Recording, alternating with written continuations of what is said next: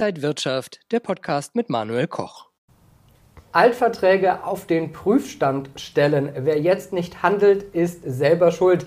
Das sagt mein heutiger Gast Patrick Held. Er ist der Geschäftsführer der IEM, der Internationalen Expertenmanufaktur. Er ist internationaler Wirtschaftsjurist, Spezialist für die Überprüfung von Finanz- und Versicherungsverträgen, Sachverständiger für die Bereiche Versicherungswesen, Bank- und Börsenwesen sowie Unternehmensberatung. Schön, dass Sie hier sind in Berlin. Danke, dass ich da sein darf. Ich habe ja nicht so oft äh, einen Justiziar und Sachverständigen hier. Äh, Rolf Pieper war ja in der vergangenen Woche bei mir, Ihr äh, Chefstratege von der IEM, und der sieht viele Gefahren. Sehen Sie die auch als Sachverständiger im Finanzwesen? Ja, ganz eindeutig. Also ich sehe diverse Gefahren. Ähm, es beginnt zum einen bei der Thematik der Versicherungen als aber auch des Bankenwesens. Im Börsenwesen ähm, sage ich mal dahingehend weniger, aber ähm, ich gehe auf die anderen zwei Bereiche ein bisschen intensiver ein. Ähm, Im Versicherungswesen haben wir allein schon äh, juristische Fallstricke äh, derer Art. Äh, ich muss da vorweg sagen, der Gesetzgeber lässt ja keine Normen einfach, weil das Spaß macht, Normen zu erlassen, ja, sondern Normen, also sprich Paragraphen, werden erlassen, weil man sie auch nutzen will. Nicht, also das ist ja nicht, ach, wir haben jetzt Spaß, das könnte passieren, wir tun das jetzt mal, sondern man tut das ja, ähm, weil man damit auch etwas bezweckt, und zwar den Inhalt dieser Norm. Norm. Äh, und dies betrifft halt vornehmlich äh, Banken, Bausparkassen und Versicherungsunternehmen. Und diese Normen äh, zeigen eigentlich, dass man auf einem absteigenden problematischen Ast ist. Und das macht mir Sorge. Nebst allem anderen, was gerade um uns herum passiert, macht mir das große Sorge. Denn äh, nochmals redundant, es ist, es ist so, dass diese Normen gefasst werden, um sie auch zu nutzen. Und das sollte einem klar sein. Vielfach wird ja auch das VAG und SAG diskutiert. Können Sie unseren Zuschauern kurz erklären, was äh, das überhaupt ist und äh, inwieweit das wichtig ist?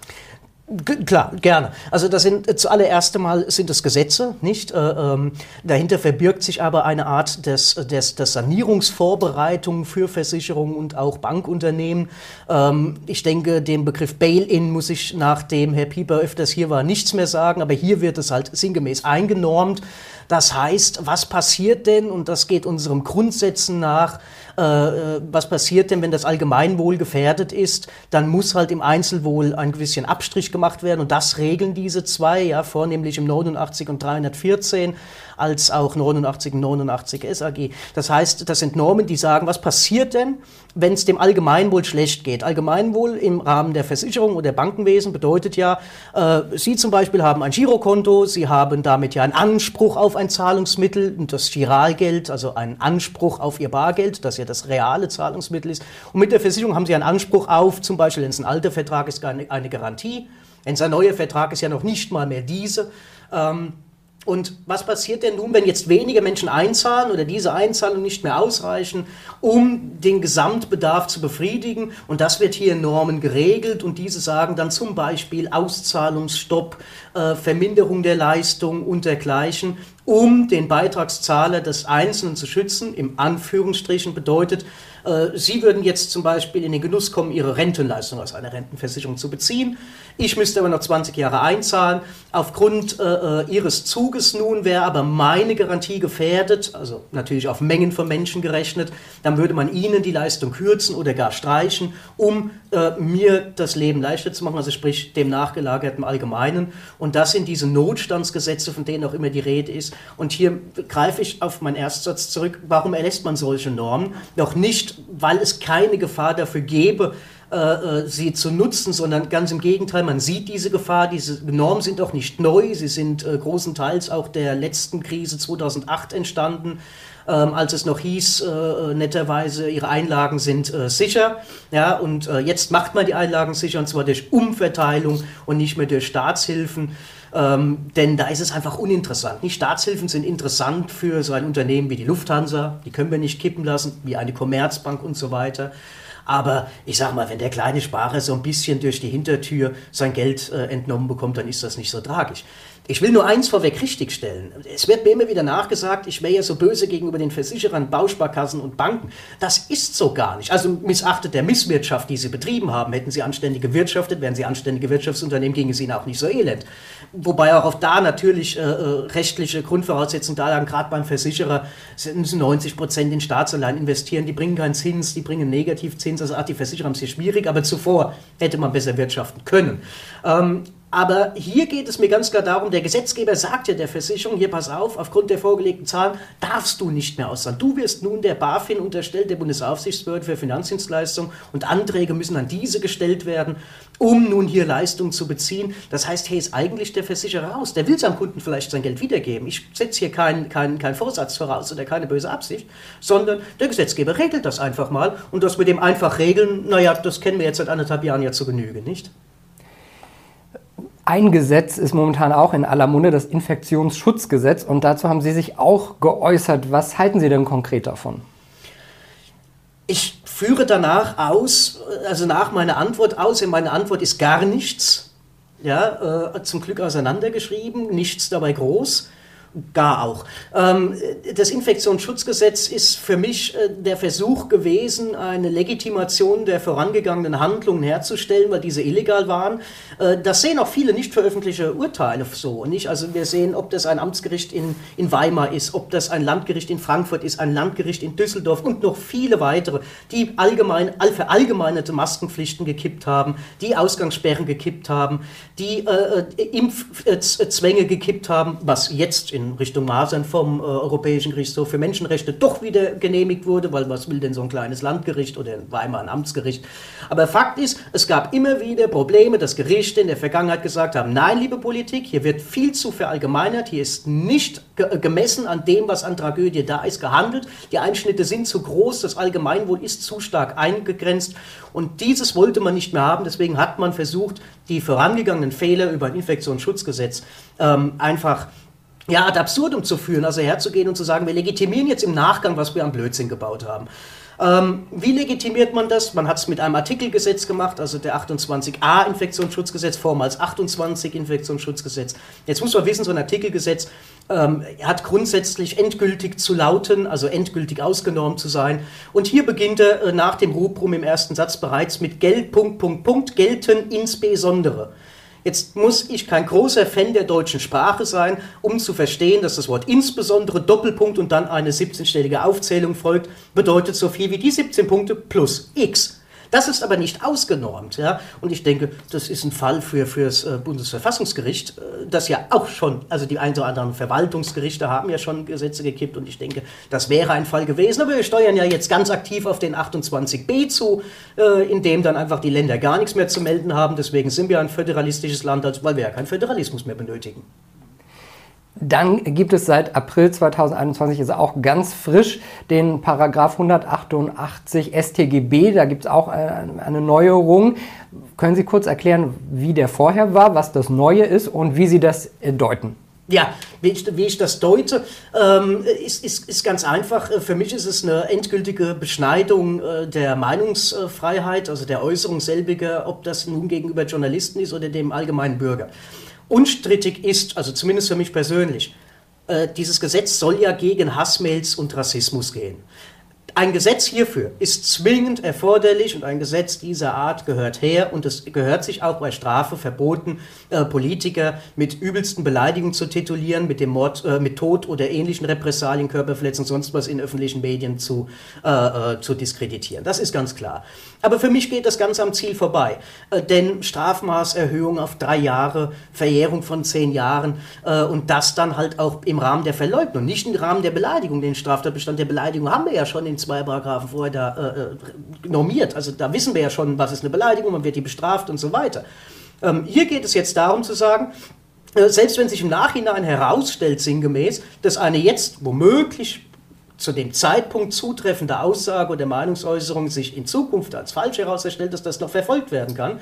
Und das ist für mich ein Eingriff in die äh, Meinungsäußerung, auch in die Pressefreiheit. Äh, denn wenn Sie, wenn Sie als Journalist der Meinung sind, dass Sie etwas anprangern müssen, dann sollten sie das auch dürfen. Ja, und da muss sich der Zuschauer die Meinung bilden. Es ist ja nicht ihr Job, nicht mein Job, den Menschen zu sagen, ihr müsst meine oder ihre äh, Meinung äh, vertreten oder in irgendeiner Form genauso in, in, in, die Lande tragen. Aber es muss doch mir und Ihnen frei gestattet sein und spätestens Ihnen als Journalist etwas zu äußern, ohne Repressalien zu äh, erwarten, wenn Sie der festen Überzeugung gewesen sind, dass das, was Sie da äußern, in Ordnung ist oder zumindest Ihre Meinung widerspiegelt. Und das sehe ich hier gefährdet und das ist für mich traurig, denn soll, so, wir, wir zeigen auf Länder mit solchen Gesetzen, ob das Russland, China oder sonst was ist. Wir zeigen mit dem Finger in unseren Medien auf genau Länder, die solche Normen vorsehen. Also muss ich Ihnen ehrlich sagen, ich mache es ganz, ganz konkret und ganz krass. Da kriege ich lieber in Russland einmal einen auf den Eumel, anstatt hier drei Jahre haften, weil ich meine Meinung geäußert habe. Ein anderes brisantes Thema ist die Impfpflicht. Jetzt wird immer wieder von der Politik gesagt, ja, es gibt keine Impfpflicht, das ist freiwillig. Aber durch die Hintertür kann man das Gefühl bekommen, dass es im Prinzip dann doch eine Impfpflicht gibt. Ja, das Gefühl kann man durchaus bekommen. Äh, ich muss auch sagen, also ich muss vorwegschieben, dass ich wirklich in letzter Zeit jeden Morgen mit unwohlem Bauchgefühl aufwache. Und das ganze Thema teilen auch meine Kunden und Klienten äh, oder ein Großteil derer. Äh, übrigens, ich, ich betreue einen privatärztlichen Verband, ich betreue diverse Ärzte äh, und ich spreche natürlich mit diesen Menschen auch privat, weil mit manchen auch Freundschaften entstanden sind. Und äh, wir haben alle dasselbe Problem, wir haben ein unwohles Bauchgefühl morgendlich beim Aufstehen. Und zwar deswegen, weil man sich immer mehr eingezwängt fühlt. Also es ist immer mehr das Problem, äh, dass man morgens gar nicht mehr weiß, was kommt denn jetzt wieder für eine Jobsbotschaft, was wird denn jetzt schon wieder. Also wir sind ja von den Geboten und von der Freiheit und von unserer äh, äh, Entschuldigung, von unserer Herangehensweise, freie äh, Marktwirtschaft zu sein, so weiter, komplett entfernt inzwischen. Äh, äh, seit seit äh, knapp einem Jahr darf ich abends mit keinem Kumpel mehr in, in, die Kneipe ein Bier trinken, abends was essen gehen oder irgendwas. Das Leben ist trist, das Leben ist langweilig geworden und die depressiven Verstimmungen nehmen zu. Also wie gesagt, ich betreue auch äh, eine, eine große psychiatrische Klinik und sie sagt mir, die ist voll im Gegensatz zu den ein oder anderen Kliniken. Und äh, das ist für mich ein ganz, ganz großes Problem ähm, das, mit dem wir gerade zu kämpfen haben. Beim Thema Inflation gehen die Diskussionen auch gerade weit auseinander. Die Renditen und Einnahmen aus Finanzanlagen sind gesunken. Gleicht die niedrige Inflation das dann nicht irgendwie aus? Sollte man meinen, normalerweise gehört sich das auch so, das wäre Marktwirtschaft, aber wir sehen ja, die haben wir ja eigentlich nicht mehr. Das Einzige, was wir noch an Wirtschaft haben, ist die Wirtschaft und die hat zu oder Coffee to go. Äh, andere Wirtschaft haben wir ja an sich nicht mehr an Leistung. Und ähm, eine niedrige Inflation würde eigentlich eine niedrige Rendite ausgleichen. Das ist vollkommen korrekt und genauso ist das auch im freien Markt. Nur den haben wir ja nicht mehr. Nicht? Also es wird ja inzwischen mehr staatlich gelenkt. Wir sind ja tatsächlich in so einer Vorstufe der DDR 2.0. Ich muss es so hart sagen, wie es ist. Ich bin ja jetzt in Berlin äh, äh, und sehe live äh, äh, seit langem mal wieder, was arm, aber sexy bedeutet. Und ähm, so geht es ja nun mal in ganz Deutschland her. Und das Problem ist doch ganz einfach, ist diese Inflation so niedrig? Ich will jetzt gar nicht darauf eingehen, äh, äh Geldmengenausweitung minus äh, Wirtschaftswachstum, also Geldmengenausweitung hoch, Wirtschaftswachstum gnädig null dass wir dann nicht auf 1% kommen können, wenn selbst Onkel Tagesschausprecher von einem Einbruch von 8% im Bruttoinlandsprodukt redet, ja, dann, dann müssten wir von mindestens 8% Inflation reden. Aber lassen wir das beiseite. Nehmen wir doch einfach mal den Warenkorb mit diesem irren Konstrukt, das ich schon seit Jahren, seit Jahren, da brauche ich kein Corona für oder kein, kein äh, Modi SARS, wie übrigens 2013 die Bundesregierung bereits berichtete über Modi SARS, das ja kommen wird. 2013 hat man ja da schon Pandemiepläne geschmiedet, fast ein Fahrplan für heute. Äh, aber äh, da muss man sich da einfach mal vorstellen, ge genauso krank ist auch dieser Warenkorb, also den, den wir äh, die ganze über, über den diese Inflation ja bemessen wird. Ja, demgemäß würde ich ja, wenn man jetzt mal die kleine oder ein oder andere Gewichtung rausnimmt, abgesehen, dass viele Produkte gar nicht enthalten sind, ja, da muss ich und wir in Frankfurt sagen das so, jeden Tag einen Flachbildschirm fressen und abends Kartoffelklotzen. Ja, und dann habe ich eine Inflation von einem Prozent oder wie, wie Frau Lagarde vor vier Wochen sagte, von unter einem Prozent. Da muss etwas getan werden, um eine höhere Inflation herzustellen. Das heißt, Realität ist, wir haben eine höhere Inflation. Gehen wir nur von diesen acht Prozent aus, das ist unrealistisch, rein mathematisch. Und ich sage Ihnen eins, alles kann lügen, nur die Physik und die Biologie nicht. Und dazu gehört halt nun mal auch die Mathematik im Bereich der Physik. Und die Mathematik sagt, die Inflation ist höher als 8. Aber lassen wir es bei den 8. Sie kriegen auf der Bank 0% Zinsen und wenn Sie als einer der wenigen letzten verbliebenen Deutschen PS im Gegensatz zu Spaniern, Griechen und Italienern, diese, diese Spardummer, wie wir immer sagen, dieses arme Volk, das wir füttern müssen, die weit über 100.000 Euro pro Kopf Vermögen haben. Wenn ein Deutscher überhaupt noch 100.000 Vermögen hat, dann zahlt er auch noch Strafzinsen darauf. Das heißt, welche Inflation, selbst wenn sie bei nur einem Prozent wäre, wie Frau Lagarde zu berichten weiß, ja, wenn sie so wäre, die Mathematik hat gelernt zu lügen, die Erde dreht sich andersrum und äh, nun kreist die äh, Sonne doch um die Erde und nicht umgekehrt, selbst dann haben wir eine kalte Enteignung über die Hintertür. In einer Veröffentlichung haben Sie auf das Oktober-Edikt hingewiesen. Was meinen Sie damit? Das sage ich Ihnen gleich, ich brauche einen kleinen Schluck Wasser, weil jetzt fange ich an zu dehydrieren, wenn ich an äh, das Oktober-Edikt denke, denn das zeigt, dass, wir, äh, die, dass die Vergangenheit sich wiederholt. Kocht da das Blut schon hoch? Da kocht bei mir alles hoch. Äh, da kriege ich Magenverstimmung, nicht? Ähm, also man muss sich eins äh, vor Augen führen, ich will das vorweg sagen, wir hatten eine Marketingaktion bereits vor zwei Jahren und haben gesagt, die 20er Jahre wiederholen sich, denn Geschichte wiederholt sich immer wieder. Ja, wir haben damit recht behalten, wir haben das Jahr 2000 und was ist passiert? Wir fangen an, in eine Depression zu gleiten. Ich bin sehr, sehr historisch geschichtsaffin. Mich interessiert das Thema und ich habe auch im Studium mal ein halbes Jahr nebenher äh, äh, Gerichtshistorie äh, mitstudiert als, als Wahlpflichtfach und habe dann Hexenprozesse und sowas nicht. Wobei wir die ja gerade auch sehen, denn Denunziantentum gibt es genug. Aber 1810 das Oktoberedikt. 1974 begann die Diskussion darüber in Preußen, Königreich Preußen, ähm, ob man tatsächlich Bauern als Leibeigene haben darf, oder es war bis dahin so, diese Kaste, dieser Stand der Bauern waren Leibeigene, also Frondienstleister, die durften kein Eigentum erwerben, die durften nur mit Genehmigung und, und äh, äh, Mitgift heiraten, die durften keine freie Jobwahl treffen und so weiter und so fort. Ja. Sie durften aber eine Wirtschaftsleistung erbringen, für die sie entlohnt werden mussten. So, und wenn man das jetzt einfach mal im Hinterkopf behält, 1974 diskutierte, 1974 diskutierte man das allererste Mal darüber, ob das so noch in Ordnung ist. In 1810 wurde es enorm gegossen, um es so zu nennen, das sogenannte Oktoberedikt, in dem man in Königreich Preußen gesagt hat, das geht nicht, Menschen müssen frei Eigentum besitzen dürfen, Menschen müssen Eigentum erwerben dürfen, Menschen, Menschen müssen eine freie Berufswahl haben, Menschen müssen frei heiraten dürfen. Jetzt lassen wir nur mal den Punkt frei heiraten weg. Wo gehen wir denn gerade hin? Geschichte wiederholt sich nur leider in dem Fall andersrum. Und da verweise ich auf Valentin. Früher war auch die Zukunft mal besser.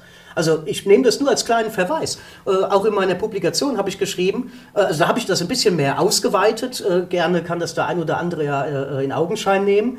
Äh, mir geht es ja einfach mal um den Anstoß der Meinungsbildung. Dass man sich das einfach mal anschaut, was, hat, was haben da große Fürsten, zu dem Zeitpunkt hatten wir doch einen Kaiser, wir hatten Könige, wir hatten Fürsten und so weiter, was haben diese Menschen äh, an, an Vordenkerleistung juristisch mitgebracht? Wo wir jetzt wieder zurückgehen. Denn äh, die, die Grünen und die Linken diskutieren über äh, das Verbot, Eigenheim zu erwerben. Ja, andere Parteien diskutieren über Vermögensabgaben, andere Parteien diskutieren über Sonstiges. Jetzt haben wir schon die ganze Zeit aufgrund der ach so schrecklichen Pandemie äh, haben wir Ausgangssperren, wir haben Bewegungsfreiheitseinschränkungen, wir haben die 15-Kilometer-Regel gehabt. Selbst Honecker würde sich im Grabe rumdrehen, warum ihm nicht eingefallen ist, Bewegungseinschränkung innerhalb Deutschlands. Das ist ja selbst ihm nicht eingefallen. Und wenn man das jetzt an das Oktoberedikt mal anlehnt, oder lesen Sie, sollen die Zuschauer nicht mal eine Publikation lesen, lesen Sie es bei Wikipedia oder wo auch immer, was Oktoberedikt ist, Sie werden sehr viele Parallelen sehen und deswegen sagte ich, da geht bei mir der Blutdruck hoch. Der äh, Bluthochdruck ist auch manchmal bei Herrn Pieper äh, der Fall. Äh, wie Herr Pieper sagen Sie auch, es geht nicht darum, was man mehr haben kann, sondern es geht erstmal darum, das Vermögen und was man hat, erstmal, äh, dass es bleibt, dass, äh, mhm. dass man äh, das stabilisiert. Ähm, wie sehen Sie das? Muss, müssen da die Anleger aktiv irgendwie was machen? Auf jeden Fall. Da bin ich der festen Überzeugung. Ich kann äh, vor meiner Warte re da, darüber reden, wie ich, wie ich es getan habe. Und ich habe ja Herrn Pieper vor längerer Zeit äh, kennengelernt und zwar aufgrund einer Gedankengleichheit äh, er im Finanz, äh, finanziellen Bereich, also das in, als Investmentbanker, äh, ich mehr im Bereich des Sachverständigen und äh, ich habe ja grundsätzlich gegen diese Investmentberater gewettet. Ja? Also wir waren ja eigentlich Spinnefeind äh, und haben aber dann in einem Gespräch auf einem Raststättenparkplatz äh, festgestellt, nein, eigentlich liegen wir gar nicht so weit auseinander. Ja? Das ist einfach nur ein Hass, der geschürt ist aufgrund der Voreinstellung. Man soll ja nicht immer alles über, über einen Kamm scheren. Aber ähm, warum muss man sich darum kümmern und warum muss man sich darüber Gedanken machen, was bleibt mir und nicht wie viel Rendite mache ich? Erstens das Thema Inflation, wie eben gehabt. Sie müssten ja in meiner Rechnung, meine Rechnung ist schon mehr als lieb, nett und schön, um hier keinen vom Stuhl zu jagen, mit 8% kalkuliert. So, diese Rendite kriegen Sie ja kaum noch. Das heißt, da haben Sie schon eine Art Enteignung. Das heißt, selbst wenn Sie jetzt eine Rendite im Mittel von 6, 7, 8 erwirtschaften, dann haben Sie nur Vermögen gesichert. Das nächste ist aber auch, was ist mit etwaigen Zwangsenteignungen? Das, was da gerade in der Politik diskutiert wird. Enteignungen sind möglich und das nicht erst seit Corona. Artikel 15 Grundgesetz. Lesen Sie sich durch. Jeder Zuschauer ist eingeladen, sich den durch, durchzulesen. Das sind ja Dinge, die wir schon äh, bei der, äh, bei der äh, Vereinigung hatten, weil wir nicht wussten, ob wir zurück in den Sozialismus gehen müssen. Das ist ja der Hintergrund, wie viele Professoren sagen, warum wir Artikel 15 überhaupt im Grundgesetz haben. Das heißt, Enteignung ist möglich.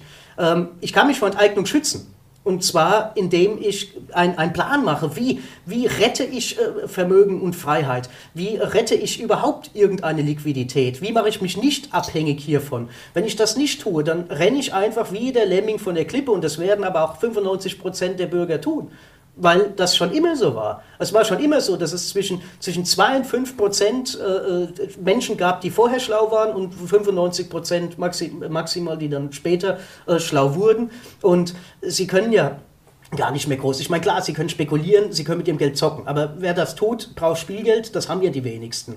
Das heißt, die Vermögenden, werden aufgrund von Intelligenz, guter Beratung, guten Plänen und Spielgeld natürlich Renditen erzielen können. Renditen erzielen ist auch wichtig, aber es geht letztendlich jetzt ums blanke finanzielle Überleben. Und das sehen wir ja schon.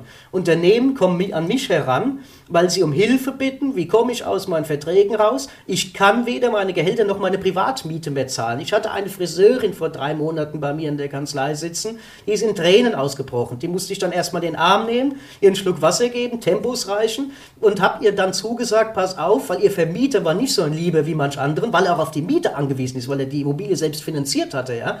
Äh, er konnte sie, ihr die nicht stunden, sie konnte ihre Miete nicht mehr bezahlen, der Staat hat nicht geholfen, es sind keine Fördermittel geflossen, es sind keine äh, vom Regierungspräsidium Kassel in Hessen, äh, keine Gelder geflossen, wie sie versprochen wurden, weil irgendwelche technischen Probleme vorherrschen oder sonst was. Ich habe dieser Frau dann zwei Mieten in Bar in die Hand gedrückt, habe mit ihrem Vermieter gesprochen und gesagt, wenn wir die Verträge abgewickelt haben, ziehe ich es mir einfach ab. Ja, das ist unglaublich, dass sowas überhaupt passieren kann. Und da kriege ich eben auch wieder Blutdruck man merkte schon.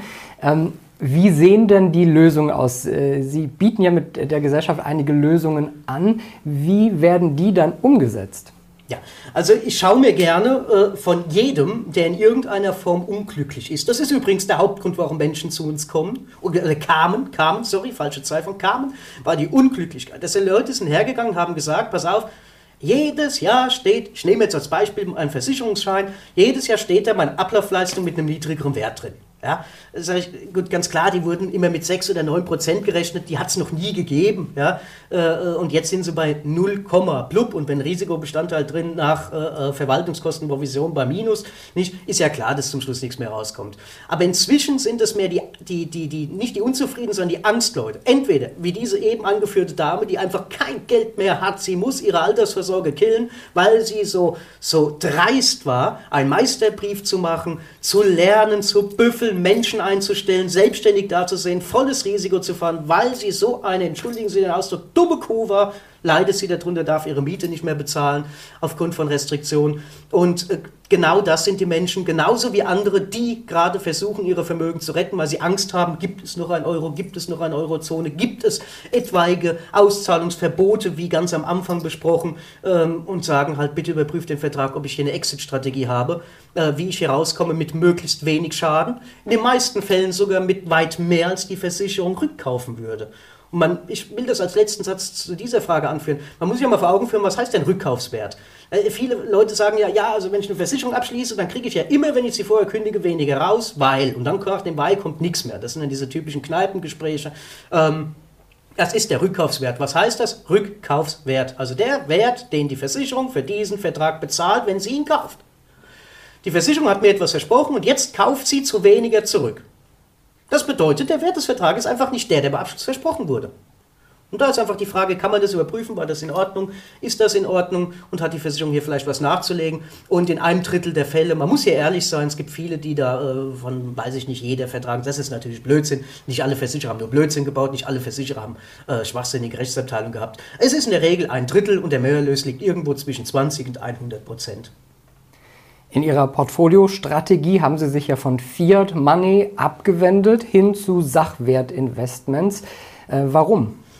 Ja, ganz einfach, weil äh, Fiat Money äh, oder auch das Giralgeld halt einfach, äh, naja, wo ist, wo ist die Wertigkeit? Ja? Also die, muss, fangen wir auch wieder da so halbwegs historisch an. Ja? Die D-Mark war eine der, der, letzten Währungen, die überhaupt noch einen Goldstandard hatten. Ja? Also die Amis sind ja viel früher ausgestiegen. Äh, wir hatten noch einen. Und die D-Mark war die harte europäische Währung. Sind sie nach Italien? Die, was wollten die mit ihren Lira? Das haben sie mit Mark bezahlt. In der Türkei im Urlaub, in Alanya, in Antalya, Ösli, wo auch immer. Sie haben mit Mark bezahlt. Jeder wollte die Mark, weil das eine stabile Währung war. Goldstandard weg, Euro her. Äh, wer, wer, will denn den Euro? Ja, also wir sehen doch, dass das ein absteigender Ast ist. Und beim Fiat Money ist es ja nun mal so, es hieß äh, vorweg ganz klar, dass die Gelder nur verschoben werden dürfen äh, mit, mit nächtlichem Ausgleich über die Tagesweishalten. Und äh, sie werden nicht ausgeglichen, sie wurden nie ausgeglichen. Es wird immer damit refinanziert, refinanziert, refinanziert. Im Vergleich Italien haben äh, Bieber und ich mal die Hochrechnung gemacht und kam grob. Ja, grob, man kann es nicht genau sagen, weil die Zahlen sind ja dermaßen undurchschaubar. Aber grob kommen wir darauf, wenn sie den Stiefel abschneiden und alles, was drauf ist, veräußern, hat Italien immer noch Schulden. Und das ist eine Währung, in der ich mein Geld nicht haben will. Sie sind ja seit Jahren auch äh, damit beschäftigt, Contract Clearing ähm, zu machen, also Menschen Mehrwerte aus Fehlentscheidungen zu ermöglichen. Worauf bezieht sich das und wer hat da vielleicht auch Ansprüche? Also es bezieht sich, wie der Name Contract Clearing sagt, erstmal auf alles. Ich möchte mich von einem freisagen und das sind Policenankäufe oder sonst irgendwas. Ich habe nichts gegen die. Das ist gut. Wenn man schnell Geld braucht und äh, seine Police verkauft, alles in Ordnung. Aber das ist jetzt nicht mein Ansatz im Rahmen des Contract Clearing, sondern hier geht es wirklich um die Vertragsüberprüfung und zwar in allen Bereichen.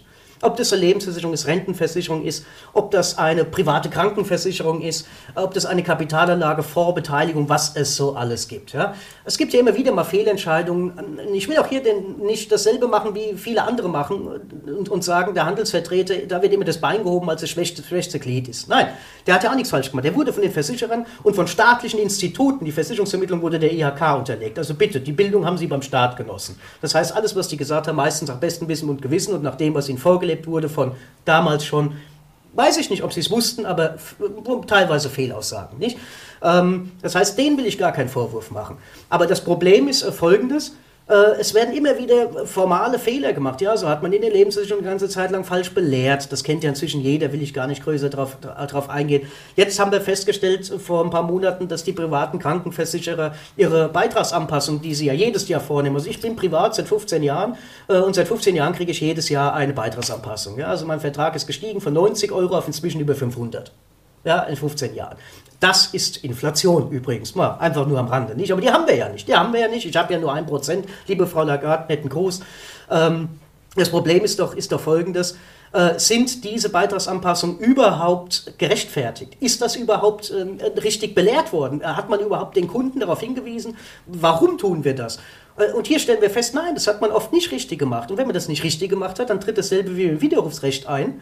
Diese Beitragsanpassung ist zu Unrecht ergangen. Und wenn wir dann sogar noch auf eine deliktische Handlung gehen, dann für zehn Jahre in der Verjährungsfrist.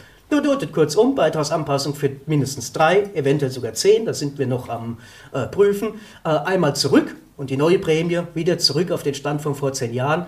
Und wenn das nicht ein nettes Trinkgeld ist für anständige Investments oder, sofern irgendwann möglich, einen kleinen Urlaub, aber da glaube ich ja inzwischen nicht mehr dran, ähm, und dasselbe gilt aber auch für Kfz-Leasing-Verträge, das gilt für Kapitalanlagen. Es gab Dinge, die waren top. Ich will ein Beispiel an für der SAP Immo Invest.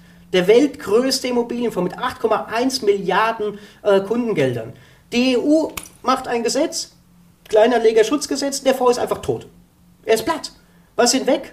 Von den 8,1 Milliarden, rund, rund 5 Milliarden bis jetzt an Kundengeldern sind einfach weg. Einfach weg. Und wer waren die Investoren? Kleinanleger. Es sind immer die, das, also muss man sich vorstellen, wie verrückt das ist. Das Kleinanlegerschutzgesetz zerstört Fonds, die über 30 Jahre nachweislich nie eine Rendite unter 5% hatten.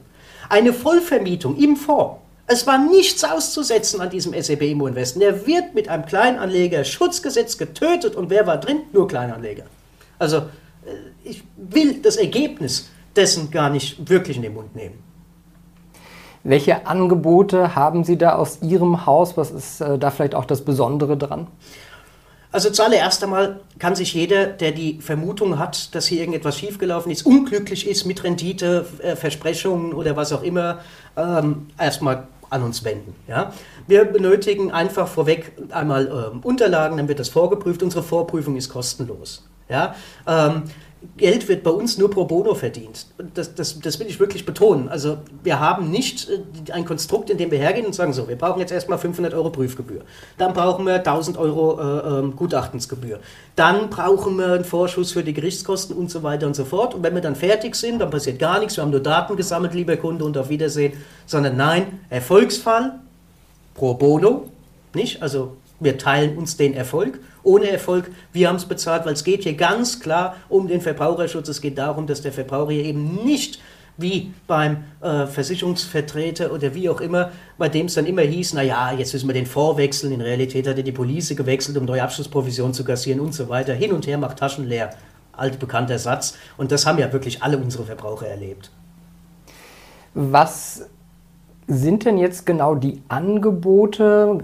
Was, was ist das Besondere? Und wie können Anleger vielleicht auch mit Ihnen in Kontakt treten? Kann man mit Ihnen einfach telefonieren? Wie läuft das?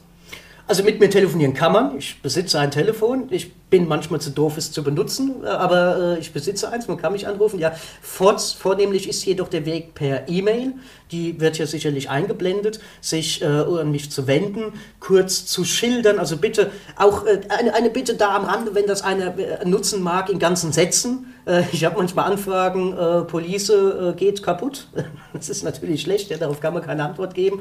Ähm, in ganzen Sätzen, was, was ist mein Problem, was, was, was verlange ich da und äh, am besten auch gleich schon Anlagen dran fügen. Wichtig ist, äh, wir brauchen vorweg keine irgendwelchen standardisierten Unterlagen oder sonst irgendwas, wie das viele machen. Ganz, ganz einfach. Schicken Sie mir den Vertrag, um den es geht. Sagen Sie mir, was Ihr Anliegen ist. Ich brauche schnell Geld, mir drückt der Schuh wegen Corona oder ich bin unglücklich oder ich fühle mich betrogen oder ich will einfach mal drüber gucken lassen. Tun Sie das mein Büro, prüft und antwortet gerne dann, und das machen wir dann per, per, Termin, per Telco oder halt über unser Online-System im Intranet, dass wir uns einfach face-to-face -face dann sehen können.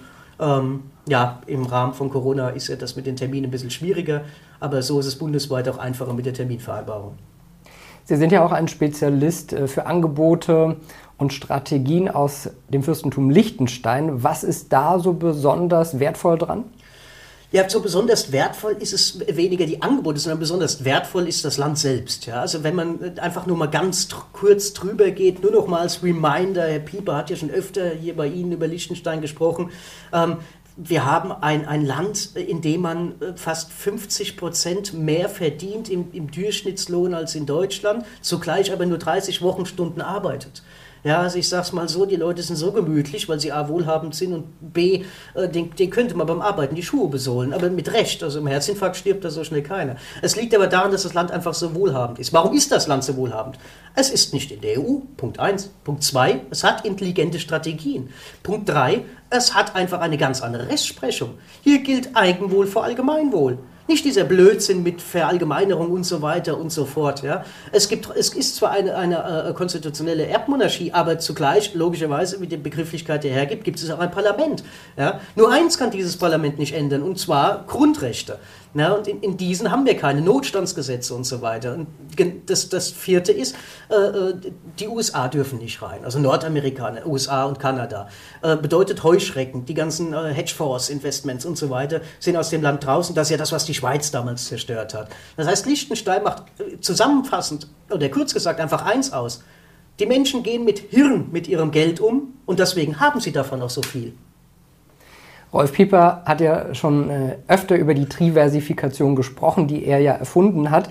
Ähm, welche Grundlagen und Elemente sehen Sie da, die besonders interessant sind für Anleger? Also zuerst einmal ist das ganze Konstrukt schwer interessant. Ich bin ja, wie gesagt, selbst äh, im, im Sachverständigerbereich für Bank- und Börsenwesen äh, unterwegs und kenne mich daher äh, recht gut eigentlich aus, auch wenn es inzwischen absolut nicht mehr mein Kerngebiet ist. Ähm, aber äh, die Diversifikation war mir selbst auch neu. Nicht? Also die, Diversif die, die, die, Diversifikation, Entschuldigung, die Diversifikation ist natürlich etwas, was äh, nicht jeder kennt. Wir haben ja in Deutschland auch keine Financial Education, ist ja wahrscheinlich auch gewollt. Äh, in Italien haben sie in der fünften Klasse zumindest schon mal gelernt, was ein Girokonto ist. Hier, wissen, hier kommen die mit 18 in die Bank und fragen nach dem Giroskonto, das so USO ist. Ähm, wir haben ja keine Ahnung, nicht? Also die meisten von uns haben ja einfach keine Ahnung. Aber die, die sich mit dem Geld beschäftigt haben, kennen Diversifikation nicht nur auf ein Pferd setzen, auf Deutsch gesprochen, sondern einfach auf mehrere. Macht Sinn, Streuung, äh, Risikominimierung bei anständiger Rendite. Und die Diversifikation baut das Ganze nochmal auf. Äh, weil was, was haben Sie denn davon, wenn Sie jetzt zum Beispiel wunderbar in verschiedene Fonds gestreut haben, auch mit Sachwertanlagen in Fonds, von denen Sie gar nicht wissen, ob die Sachwerte existieren oder, oder, oder. Und Sie haben das aber alles bei der Commerzbank äh, auf Ihrem Depot liegen. Und die Commerzbank äh, muss dann halt bei der nächsten Rettung so ein bisschen die Türen schließen. Äh, wir haben eben gesagt, äh, Giralgeld ist nur ein Anspruch auf ein echtes Zahlungsmittel. Was machen Sie denn dann? Dann haben Sie wunderbar Risikostreuung betrieben. Sie haben aber vergessen, im richtigen Recht, im richtigen Land zu sein. Ähm, selbstverständlich benötigen Sie Liquidität. Ich sage nicht, verlassen Sie komplett Deutschland. Und ich sage auch niemals, äh, versteuern Sie Ihr Geld nicht hier. Das müssen Sie tun, wenn Sie hier arbeiten und hier leben. Das ist auch Ihre bürgerliche Pflicht. Das sollte auch jeder tun. Aber das Geld, das zum Schluss übrig bleibt, das möchte ich doch bitte noch behalten. Und da sehe ich wirklich die Gefahren, wenn man hier nicht über die Diversifikation spricht, dass man nicht auch länderdiversifiziert ist ähm, und auch währungsdiversifiziert ist. Das heißt, die einzelne Streuung alleine ist einfach heute nicht mehr der richtige Ansatz. Lassen Sie uns vielleicht zum Abschluss mal so einen Blick auf die Wirtschaft werfen. Stichwort Euro, Eurozone. Ja. Was können Sie Zuschauern da vielleicht ja, mit auf den Weg geben? Ja, also schauen wir uns mal eins an. Also ähm, wir haben jetzt eins gesehen, also ich finde es in der Presse nicht mehr, aber ich habe den Artikel gefunden äh, und fand ihn sehr interessant. Äh, da hat eine große deutsche Bank, die unter dem Scheffel der Regierung steht, ab dem Moment nenne ich ihren Namen nicht mehr, ähm, äh, mitgeteilt, dass doch äh, man prüft in den Rechtsabteilungen, ob man Konten nicht kündigen oder einfrieren bzw. sperren könnte, wenn sie, kein, äh, äh, wenn sie nicht geimpft sind. Ähm, da ist Frage Nummer eins, was hat plötzlich die Wirtschaft oder meine Bank mit meinem Impfstatus zu tun? Nummer zwei, seit wann interessiert sich die Bank für meine Gesundheit? Und Nummer drei, im Rahmen des Online-Bankings, Fintech, äh, Schließung von Filialen, kaum noch Filialen jetzt vorhanden, was soll der Blödsinn? Also das heißt, wenn wir uns das mal anschauen, dann ist das doch schon wieder ein riesen Indiz dafür, wo die Reise hingeht. Natürlich reden wir hier von einem Bankinstitut, das äh, sowieso schon von staatlicher Hilfe abhängig ist. Also ein Schelm, wer Böses dabei glauben mag. Äh, ich finde auch den Artikel nicht mehr. Ich habe zum Glück mit dem Handy abfotografiert. Ich bin ja ein technischer Stümper, deswegen habe ich mein, mein äh, Bildschirm abfotografiert und behalte es auf dem Handy für die Hinterhand. Äh, aber das ist doch schon mal der erste Schritt, der dahin geht. Was ist in dieser Eurozone passiert? Also was, was, was passiert hier gerade nicht? Ähm, es hieß doch, Impfung bleibt freiwillig. Und wir leben in einer freien Marktwirtschaft. Gut, Föderalismus haben wir eben schon abgeschafft. 28b Infektionsschutzgesetz, gut. Äh, freie Marktwirtschaft haben wir auch schon abgeschafft, weil ins verstaatlicht haben wir ja inzwischen schon. Lufthansa, Commerzbank und so weiter. Ja, und jetzt wird mir als Kunde noch gesagt, ich darf kein Girokonto mehr haben. Womöglich, es wird ja nur geprüft. Aber allein, dass das geprüft wird, es ist für mich, und das ist eins dieser Punkte, warum ich, wie eingehend gesagt, morgens mit einem komischen Bauchgefühl aufwache, weil ich war immer froh, und das, ich habe das immer wieder betont, ich war immer froh, nicht in einem Land wie China geboren worden zu sein. Da stecken wir ja nicht drin, wo wir zur Welt kommen. Äh, ja, und irgendwie wäre ich jetzt fast froh, nach China zu gehen, weil da geht man wenigstens mit der Korruption offen um. Patrick Held, Sie haben wieder viele Anregungen gegeben. Jeder muss sich da gleich mal ein bisschen Gedanken machen und das sacken lassen. Schön, dass Sie heute da waren. Patrick Held von der IEM, der Geschäftsführer der Internationalen Expertenmanufaktur, heute hier bei uns zu Gast. Wenn Sie noch Informationen wollen, dann schauen Sie doch auch auf die Webseite iem-experten.de. Kontaktieren Sie Herrn Held gerne, wenn Sie noch Fragen haben. Und ja, dann danke Ihnen für dieses Mal. Alles Gute. Ich hoffe, Ihr Bauchgefühl wird bald besser. Ich hoffe auch. Vielen Dank, dass ich hier sein durfte. Danke Ihnen und liebe Zuschauer, Ihnen vielen Dank fürs Interesse. Alles Gute, bis zum nächsten Mal.